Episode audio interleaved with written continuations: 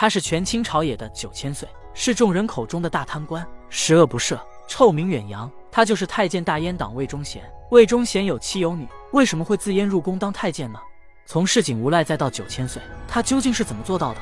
木鱼讲历史，带大家来看看魏忠贤的一生。魏忠贤原名李敬忠，隆庆二年，魏忠贤出生在北直隶的一个家庭里，自幼就在市井当地痞混混。魏忠贤大字不识一个，胆子倒挺大。他好赌成性，欠了一屁股债，魏忠贤也不在乎，只要有钱就去赌。家里为了让他不再去赌，给他娶了妻，还生下一个女儿。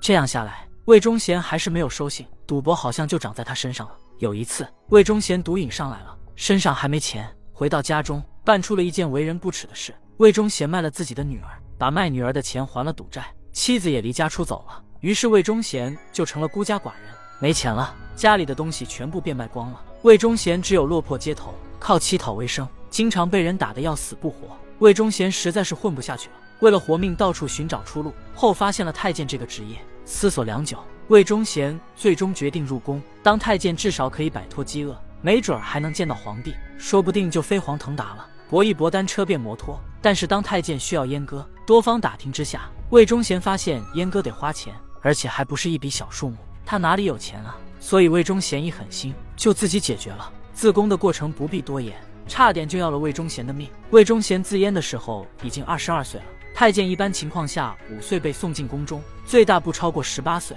据说魏忠贤还没有自阉干净。魏忠贤是怎么进宫的呢？他通过熟识的太监进入皇宫，初入皇宫的魏忠贤在太监孙先底下做事，后来靠巴结他进入了甲字库。他虽目不识丁，但是非常会来事，进宫就开始四处讨好，得以在慈庆宫安生下来。后结识了太监魏朝，当时主持慈庆宫的太监叫王安，魏朝隶属王安，经常在王安的耳边称赞魏忠贤，魏忠贤也深得王安的信任。有了王安的庇护，魏忠贤去了皇长孙朱由校身边伺候。魏忠贤这个人身高体长。比较擅长骑马射箭，哄朱由校开心，当然不在话下。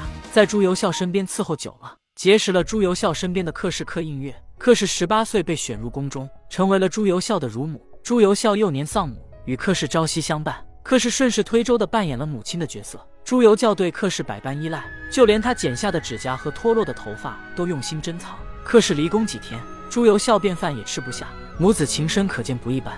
有了朱由校的眷顾之情。克氏想不发达都不行。朱由校即位后，马上就赐封克氏为奉圣夫人，对克氏提的要求更是有求必应。有些看似荒唐的事，也是睁一只眼闭一只眼，都默许了之。在熹宗的纵容之下，克氏有一个老相好，就是魏朝。客氏和魏朝是对食夫妻，也刚好就是魏朝给魏忠贤和客氏制造了相识的机会。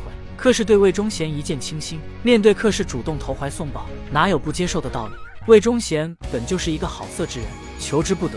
魏忠贤很快便和客氏打作一团，客氏移情魏忠贤，时间一久，自然就冷落了魏朝。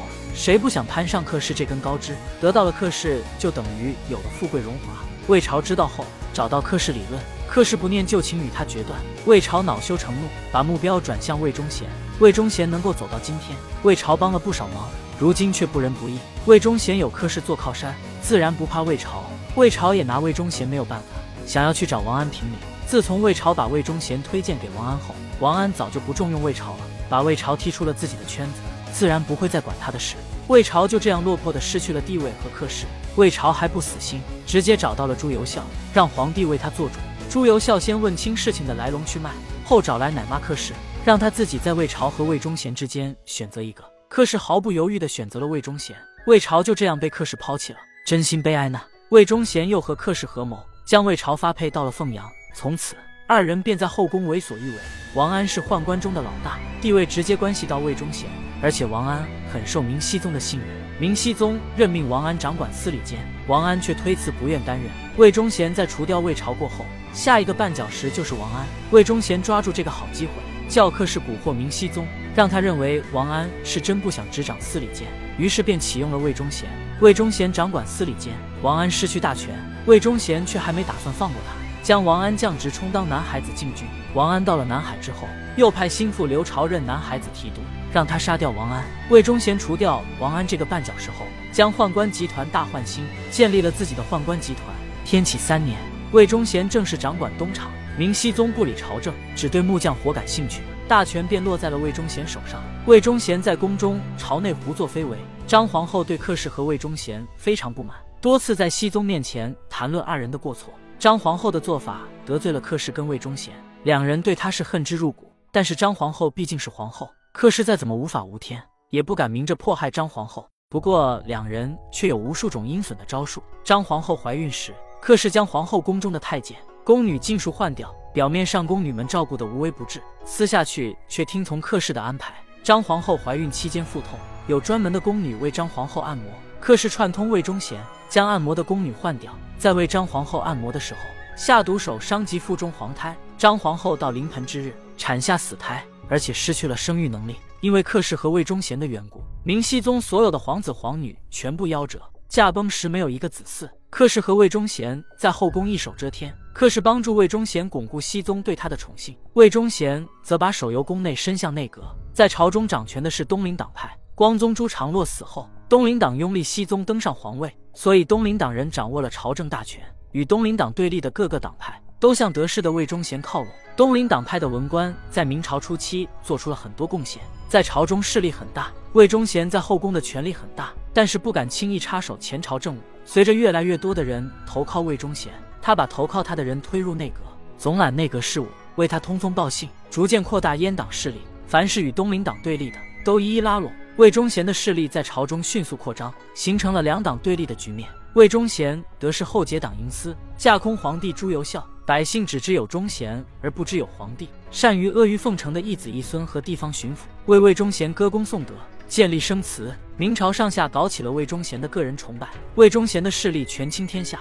历史上这样的太监还是头一个。魏忠贤出宫巡视，犹如皇帝出巡，所到之处，官吏们如迎皇驾，不敢抬头仰视。东林党派看不下去了，杨涟上书魏忠贤二十四条大罪，弹劾魏氏的奏折蜂拥而至。从大学士、尚书到普通的京官，都加入了这一行列。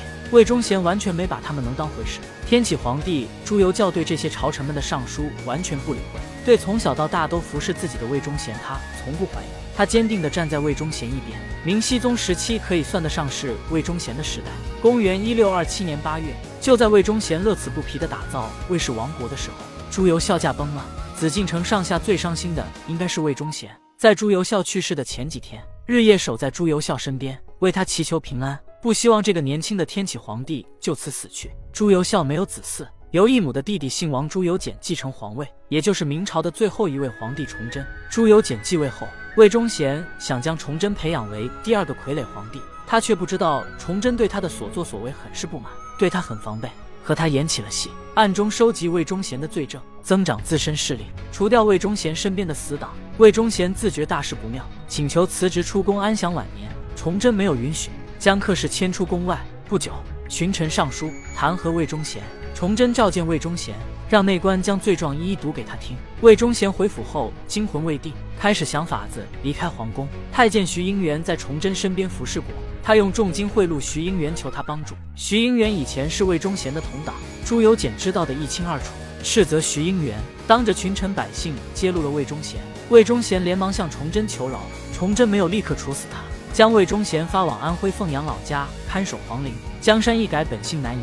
魏忠贤在被贬凤阳的途中，预谋想要东山再起，这下可算是彻底激怒了崇祯，命锦衣卫将魏忠贤逮捕回京。魏忠贤得知消息后，自知难逃一死。